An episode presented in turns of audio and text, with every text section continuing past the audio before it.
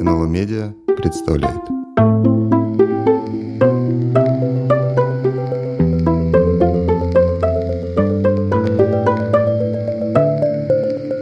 Что изучают гуманитарии?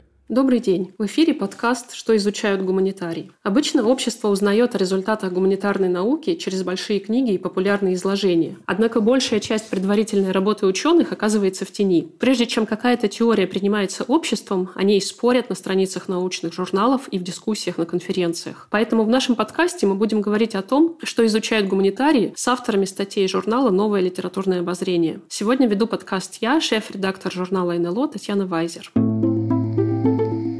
В эфире очередной эпизод сезона «Поиск языка. Публичная сфера в России» о том, как в имперской дореволюционной и советской России происходило становление публичного языка, каковы были его успехи и провалы, какие факторы на него влияли? И каковы могли быть последствия того или иного публичного дискурса. Мы увидим, как в культурной истории России формировалась публичная коммуникация и общественная повестка, как она определялась своим культурным и политическим контекстом и определяла его, какую роль играла и кем контролировалось общественное мнение, как была устроена публичная сфера сфера и какое влияние то или иное публичное высказывание могло оказать на становление или распад форм общественной жизни. С нами в эфире будут авторы журнала «Новое литературное обозрение», историки, антропологи, исследователи культурных и общественно-политических практик. И сегодня с нами в эфире Екатерина Болтунова, кандидат исторических наук, профессор Национального исследовательского университета Высшей школы экономики и заведующая лабораторией региональной истории России Высшей школы экономики. Здравствуйте, Екатерина. Добрый день. Сегодняшний разговор об истории и возможности построения в России публичной сферы мы построим вокруг а, вашей статьи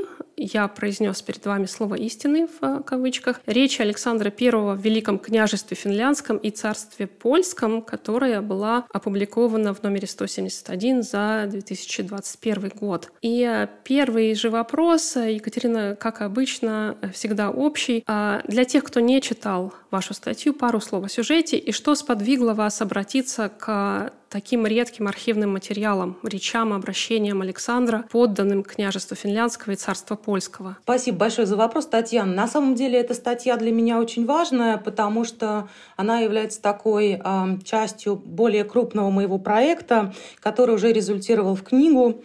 В прошлом году я издала э, в издательстве «Новое литературное обозрение» в серии «История Росика» книгу, которая называется «Последний польский король. Коронация Николая I в Варшаве в 1829 году» и «Память о русско-польских войнах 17-го, начала 19 веков».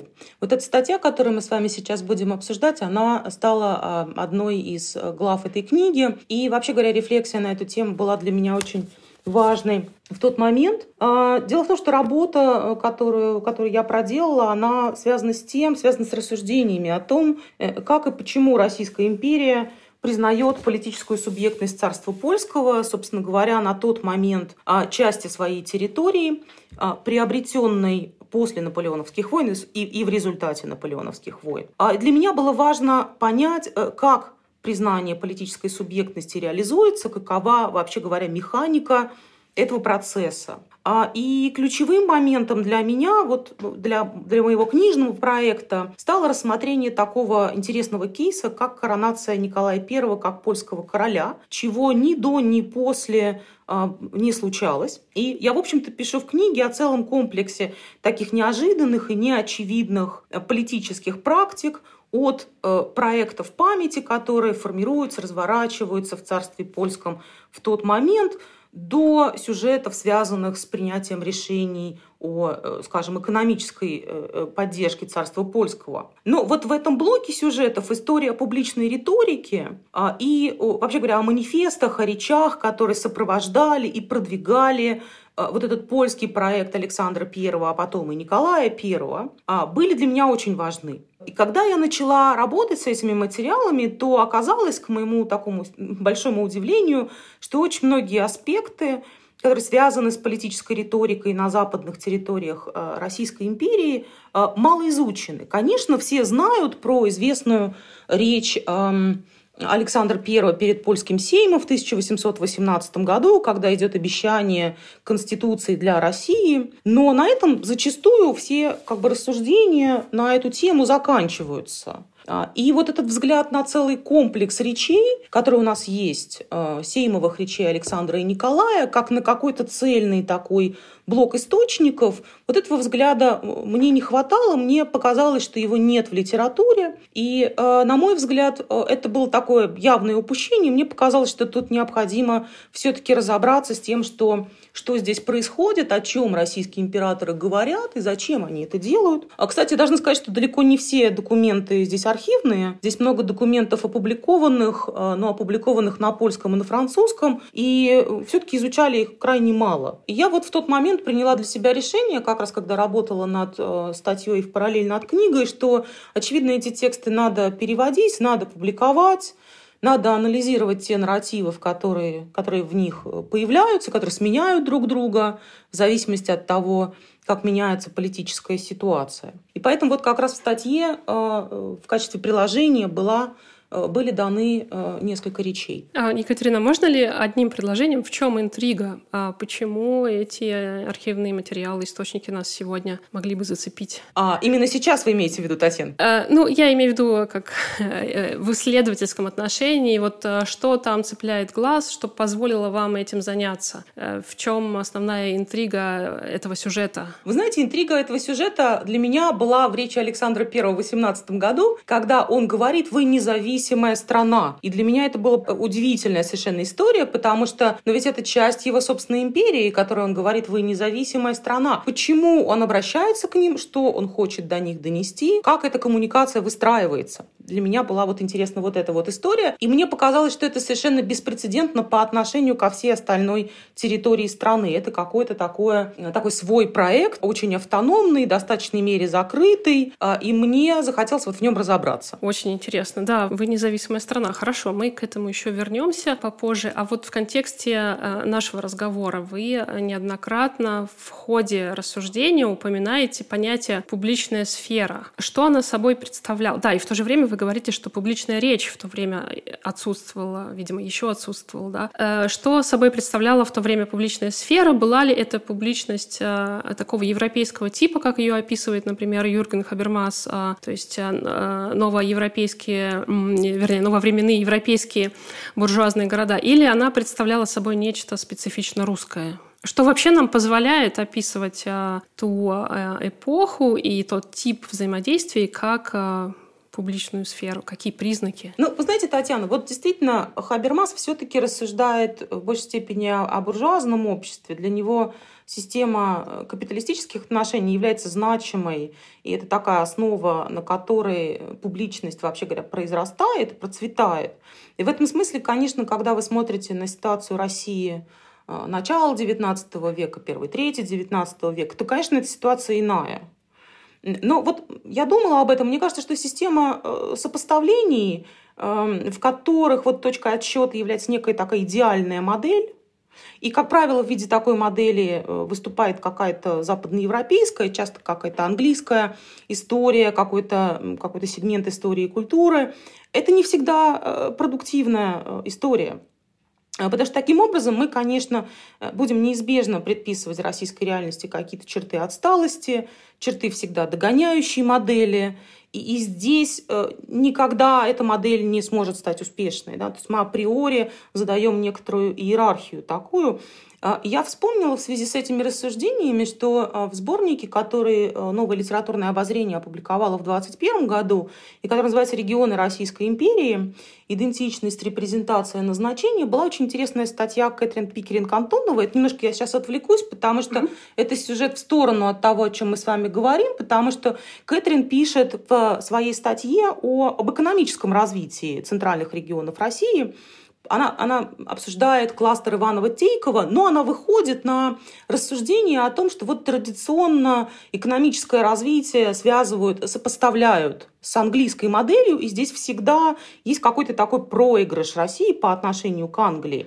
Какой, немножко как предрассудок любимой мысли, да, вы все время сравниваете что-то с английской моделью. И она говорит, что это контрпродуктивно. Совершенно неверно э, ставить знак равенства между э, льном э, и хлопком, совершенно не стоит ставить знак равенства между производительностью и устойчивостью и так далее. Она предлагает альтернативный взгляд, в рамках которого модель Иванова-Тейкова и промышленности, которая там развивается, она, в общем, вполне перспективная, оказывается, иной но, но, так сказать, существующий в рамках интересных режимов. Вот. И мне, вообще говоря, вот позиция исследователей такого рода, она очень близка. Потому что действительно вот формально Российская ситуация, она далека от модели публичной сферы, которой Хабермас описывает, я здесь повторюсь. Но с другой стороны, в России э, первой трети XIX века э, есть пресса, и у этой прессы есть уже очень серьезная история и очень большие перспективы на развитие дальше э, чуть-чуть дальше и начнут появляться региональные издания, есть салоны, есть клубы. Существуют, кстати, очень интересные исследования относительно того, что происходит, например, в английском клубе в Москве. А, мне попадались многочисленные, например, жалобы а, польских подданных Александра и Николая о том, что вот в Москве а, циркулирует информация такая критическая по отношению к действиям императоров в польских землях. И назывались конкретные люди, назывались конкретные салоны и так далее. То есть вот эта московская фронта, она очень, она очень активна здесь. Да? Мне кажется, что логика поляков, которые описывали эту ситуацию, она была следующей. Некие люди в Москве активно критикуют действия императора в Польше и таким образом настраивают его против польских подданных, и это не, э, не то, что следует, не то, что должно существовать. Вот примерно в рамках такой ситуации это было, но они фиксируют вот эту вот историю критики в адрес э, императорской политики. А, вот, и мне кажется, что история вот про публичные высказывания, которые возможны э, на, на западных границах империи, она вот здесь идет тоже в копилку вот этих рассуждений о формах публичности в то время. Потому что все-таки вот эти речи императоров э, перед сеймами, которых было довольно много, э, потому что это были речи э, на открытие сейма и речи на закрытие сейма. Да? И, соответственно, там внутри тоже была дискуссия, были речи, которые были обращены к монархам. А все это вызывало в столицах э, очень большой интерес. Эти речи переписывались, они были предметом, ну, я бы даже сказала, такого собирательства.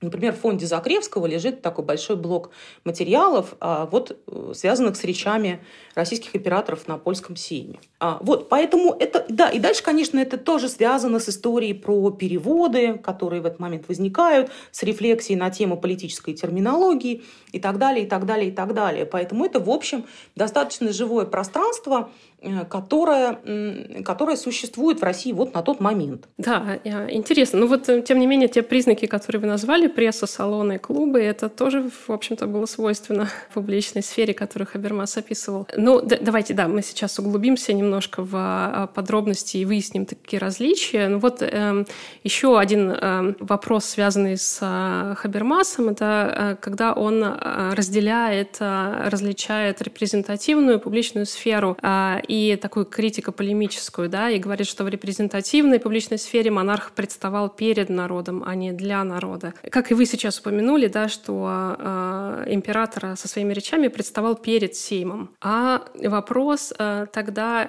можно ли сказать, что это была такая репрезентативная модель коммуникации, когда император зачитывал э, свои обращения и, и э, не предполагалось, что э, его слушатели будут ему отвечать или тем более критиковать, или там была какая-то возможность э, дискуссии? Вы знаете, на самом деле э, взаимодействие российских монархов э, с подданными в царстве польском – это принципиальная история про диалог. И это касается не только, кстати говоря, сеймов. Вот здесь я могу рассказать довольно любопытную историю. Я вот книгу свою «Последний польский король» открываю, собственно говоря, с цитатой большой а, манифеста Николая I, который подписан 13 декабря 1825 года. И это манифест, обращенный непосредственно к царству польскому, адресованный именно жителям этой территории империи. И манифест, вот как вы видите, по дате подписан за день до восстания декабристов. И целью его является вот недопущение на улицах Варшавы того, что очевидно, вот ближайшие часы произойдет на улицах Петербурга. Интересно, что э, в этом э, манифесте Николай э, говорит, что он вступает на прародительский престол Российской империи и одновременно приносит в этом манифесте присягу польской конституции. Он буквально произносит следующее, я хотела бы здесь процитировать. Поляки, мы уже заявили свое неколебимое желание продолжить в своем правлении путь, избранный светлой памяти императором и царем Александром I. И мы объявляем через сие, что все институты, нам от него данные, будут сохранены. Через сие я обещаюсь и клянусь перед Богом, что буду соблюдать конституционную хартию и приложу все свои усилия для ее сбережения. Конец цитаты.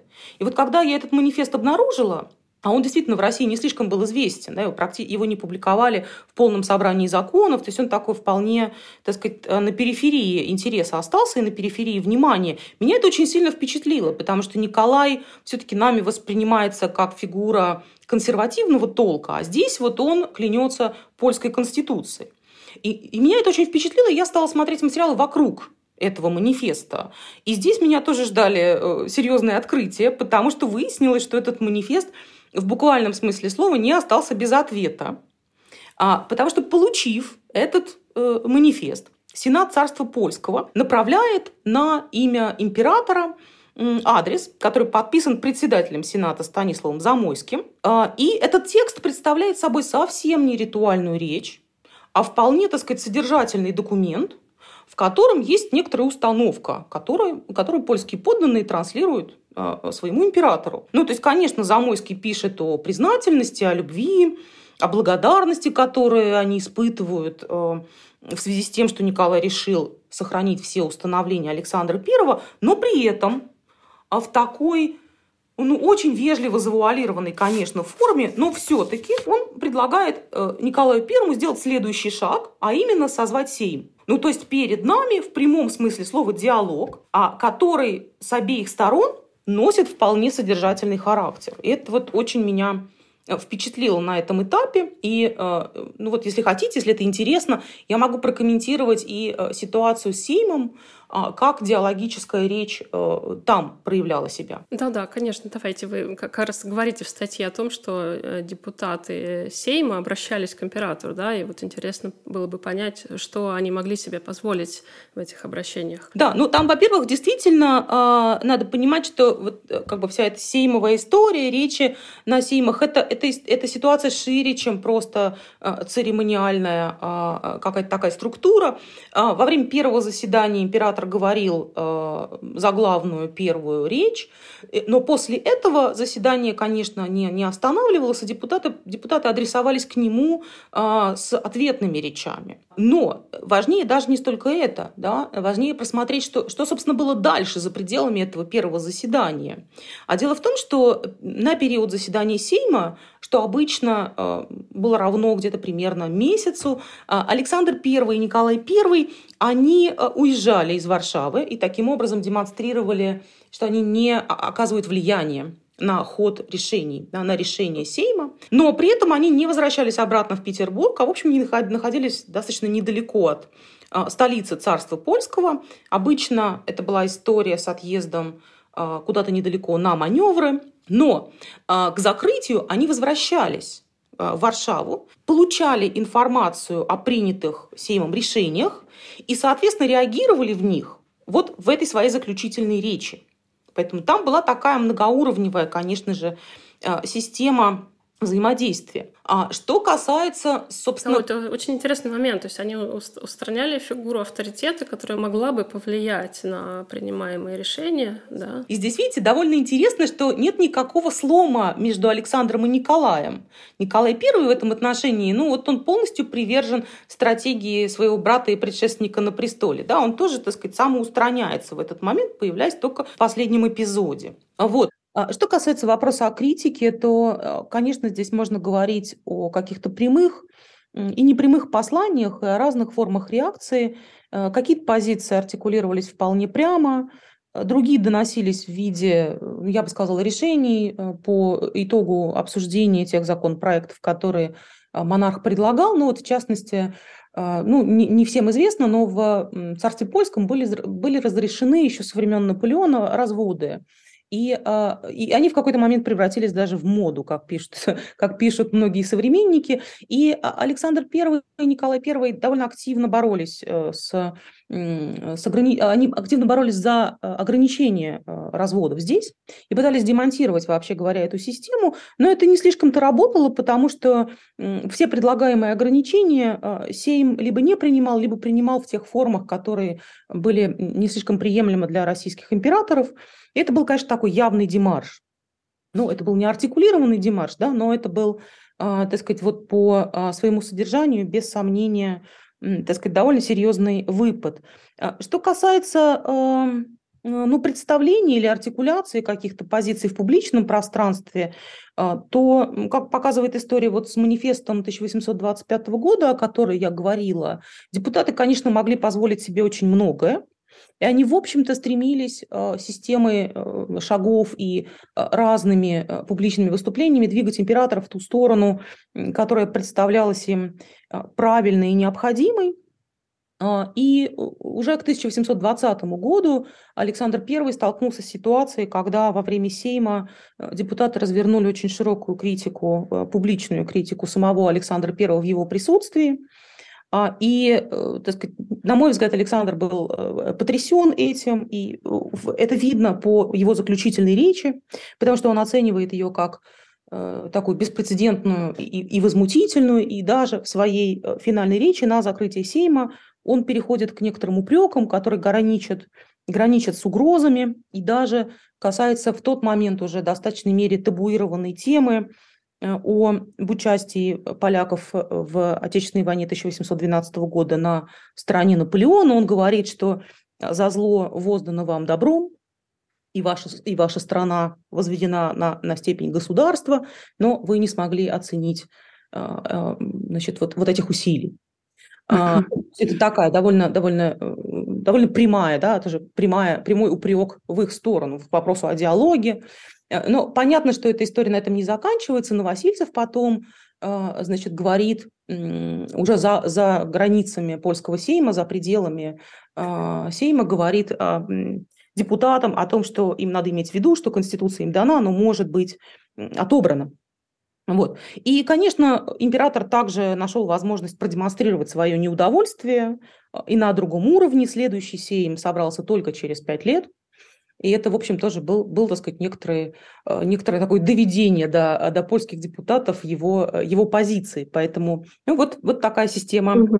взаимодействия, такой диалог. Я как раз хотела спросить у вас, э, но ну, вы уже отчасти ответили, насколько вот в своей такой, по видимости, либеральной политике в отношении польского царства и финляндского княжества Александр был зависим от общественного мнения внутри а, своей страны и а, от а, мнения финляндской и польской элит.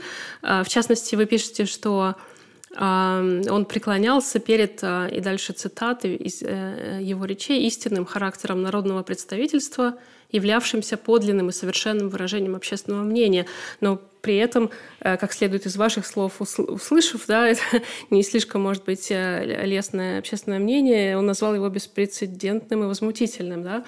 То есть можно говорить о том, что в его представлении э, какая-то благородная риторика не подкреплялась практикой. Нет, Татьяна, я бы на самом деле так не сказала. Я просто думаю, что они это видели как некоторую такую систему договоров, которые они вступали со своими подданными польскими, да, и здесь они ожидали от них соответствующих реакций, когда эти реакции они не видели, это, а, это, это вызывало в них а, ну, соответствующую реакцию, но если разбирать вот э, вопрос, который вы задали относительно зависимости от общественного мнения, то тут, конечно, разные уровни э, можно, можно предложить к обсуждению. Ну, мне вот, например, кажется, что учитывать общественное мнение в России в связи с польским проектом Александр, в общем-то, был не слишком расположен. Его это не особенно интересовало. А, в России э, все происходящее в Польше в первые годы после Отечественной войны 12 года, ну, собственно, и позднее, в общем-то, воспринималось достаточно критически. Но тут надо э, понимать, и я об этом довольно много в книге пишу, что в это время шла очень активная э, такая перекодировка образа поляка.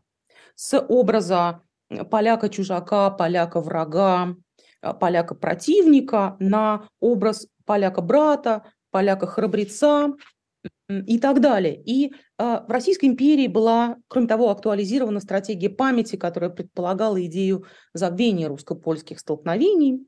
И большое распространение получила вот эта идея этот концепт братских соплеменных народов. А это, это вот тогда эта формула зародилась. Меня э, тоже удивили эти риторические конструкции братские объятия, братские узы и братство народов, да? На самом деле, вы знаете, Татьяна, вот что касается братских народов, тут тоже есть определенная историография по этому поводу. Я бы не сказала, что именно в тот момент она непременно зародилась, но то, что она для политических как вот такая политическая структура, некоторая такая идеологема начинает работать, это точно совершенно. Мне представляется, что она действительно а, позволяет вот как-то а, убрать историю про вражду и, и, и, и попытаться выстроить вот такое некое некую историю про, про взаимодействие, что вот безотносительно существующих противоречий эти народы просто, ну, они объективно а, братские, да, соплеменные народы в любом случае. Неважно, что их в прошлом разделяло, они объективно едины. Какая-то такая примерно идея. Mm-hmm. Вот. И мне кажется, что тут еще была, был такой некоторый предписанный российским подданным а, а, Александра и потом Николая поведенческий шаблон а, в отношении поляков, который требовал проявлять определенный набор эмоций в отношении Польши и поляков. Опять же, и э, этот набор эмоций, он был такой из э, исключительно положительного спектра. То есть признание храбрости польской армии, проявление восторга перед красотой польских женщин и так далее. То есть таким образом как бы общественное недовольство в России по поводу Александровского польского проекта, оно, конечно, сглаживалось. То есть он действительно, он системно работал с тем, чтобы э, вот эти противоречия а, не, не нарастали. Да? Но что касается его э, взгляда на польское общественное мнение, мне кажется, что без сомнения оно учитывалось. Очевидно, что все-таки Александр с трудом представлял э, как бы систему шагов, к чему это впоследствии э, приведет. Но вот на том этапе, когда он действовал, конечно, для него э, это имело большое значение, он его учитывал. И мне вообще кажется, что со стороны российских императоров вот э, в первой четверти XIX века есть очень зримое такое активное стремление встроиться в существующую э, в Польше парадигму культурную да, э, и политическую. И признание общественных установок, оно этой позиции, в общем, тоже касается. А, вот. Другое, другое дело, что ну, как бы э, а, реакции э, поляков, которые они им предписывали, они, они, они их не увидели в конечном итоге. А увидели, напротив, протест, несогласие или... Ну, все верно, все верно. Мне кажется, что и Александр, и Николай активно стремились э, рассказать полякам, да, а, указать им на то, что они обладают политической субъектностью, и в этом смысле совершенно не приходится удивляться, что эта политическая субъектность и была им предъявлена а, во время польского восстания 1830-31 годов. И, соответственно, она не была уже востребована императором в качестве политической субъектности в таком виде. Мне кажется, что на самом деле, да, конечно, ответ на ваш вопрос, конечно, да, а, но эм, вместе с тем надо понимать, понимать, что э, представленческие модели, которые существовали у них в отношении э, Польши и поляков, все-таки были существенно сложнее, чем, э, так сказать, просто реакция и смещение с позитива на негатив или с попыток найти какой-то компромисс на полный отказ найти какой-то компромисс. В действительности их аппарат, эм, который был задействован при взгляде на поляков, в сущности срабатывал даже момент польского восстания, потому что Николай очень долго Э, не может смириться с происходящим, э, очень долго пытается найти конкретного виновника, и конкретным виновником оказывается великий князь э, Константин Павлович. И, так сказать, он в какой-то момент довольно быстро переходит к категории прощения, то есть он использует практически тот же самый риторический оборот, что использовался после войны 12 года, а именно это была группа людей, которая неверно оценила ситуацию, заблудшие пошли не тем путем. Если сейчас а, они одумаются и поймут, что вот двигаться по другому пути для них а, верная стратегия, то тогда все будет хорошо и гармонично. Ну, примерно такая система воззрений. Да, я вот к, к этому как раз моменту хотела отметить очень а, парадоксальную ситуацию. А, речь Александра о Финляндии, пишете вы, прямо констатировала факт завоевания или его словами права, предоставленные мне военным счастьем, да, как права завоевателя. При этом он говорит, что завоеванные территории получают равные с Россией права или, как вы сказали о Польше, вы независимая, как вы процитировали, да, его э, слова о Польше, вы независимая страна. Парадоксально такая коммуникация, в которой субъект, адресат речи выступает также и объектом описательных конструкций этой же речи. То есть я обращаюсь к вам на равных, при этом э, указывая вам на ваше положение э, побежденных. Вот, Татьяна, это очень интересное, очень тонкое наблюдение. Я тут с вами полностью соглашусь. А, я думаю, что вот когда мы что-то подобное видим, то, конечно, перед нами какой-то поиск места этой конкретной территории в теле империи, и в рамках той иерархии территорий, которая уже к тому моменту существовала. И я должна сказать, что вот такие причудливые конструкции с какими-то совершенно неочевидными соположениями, с двойной, тройной номенклатурой, их очень много в этой истории. И, конечно, их намного больше э, применительно к Польше, чем применительно к Финляндии. И вот когда вы наталкиваетесь на эти структуры, которые плохо монтируются друг с другом или кажутся совершенно отдельными, а, по отношению к тому, что существует, вообще говоря, в Российской империи и в других регионах Российской империи. Вот когда они не вписываются в логику жизни остальной части страны, то вы понимаете, что здесь есть какая-то такая очень серьезная проблема. И я для себя нашла ответ на, на этот вопрос. Мне представляется, что проблема здесь заключается в том, что приобретение территории и ее апроприация, в том числе ментальная апроприация, это совершенно разные задачи. И вот эта последняя задача, то есть апроприация территории, она оказывается зачастую очень тяжело решаемой, если вообще решаемой.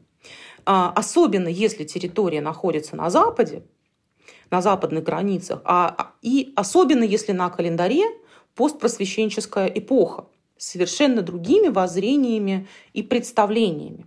Вот вот примерно так я себе ответила на этот вопрос. Эм, Екатерина, я закончу наш разговор цитатой из вашей статьи. Александровские речи в царстве польском представляли собой постоянный поиск формулы, способной убедить жителей этой территории, что их положение в империи было истинно верным. Это э, то, чем вы заканчиваете ваше рассуждение, и вопрос, соответственно, насколько э, в целом этот проект поиска языка или поиска формулы э, состоялся. Вы знаете, ну тут, конечно, придется подумать относительно того, что, что должно стоять за словом «состоялся». Мне, в принципе, кажется, что э, Александровский польский проект, а равным образом и э, этот проект я могу назвать ранее Николаевским, потому что тут он разделял позиции э, своего брата.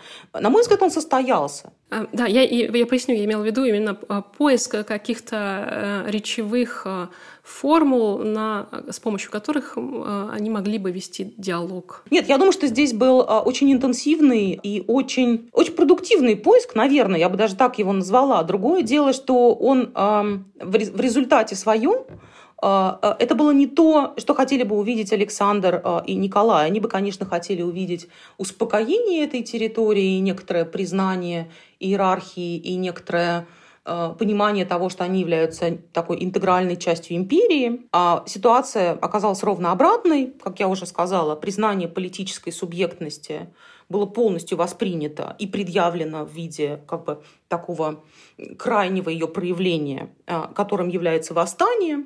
Но поиск здесь был очень интенсивным и очень, и очень масштабным. И в этом отношении мне даже было интересно, как они меняют разные нарративы и разные вот эти формы уговаривания здесь, да, начиная от, так сказать, таких очень высокопарных вещей, заканчивая категориями вполне экономического порядка. Что-то вроде «вам было выгодно», да? И это как бы последний уже аргумент. То есть предъявление экономических претензий – это такой аргумент последнего порядка. Да. да, вообще интересно, что при таких завоевательских амбициях они ставили цель уговорить или убедить. Это, это такое парадоксальное сочетание. Конечно. И мне как раз кажется, что это вот такая действительно чрезвычайно необычная история, и она могла произойти именно на западных границах.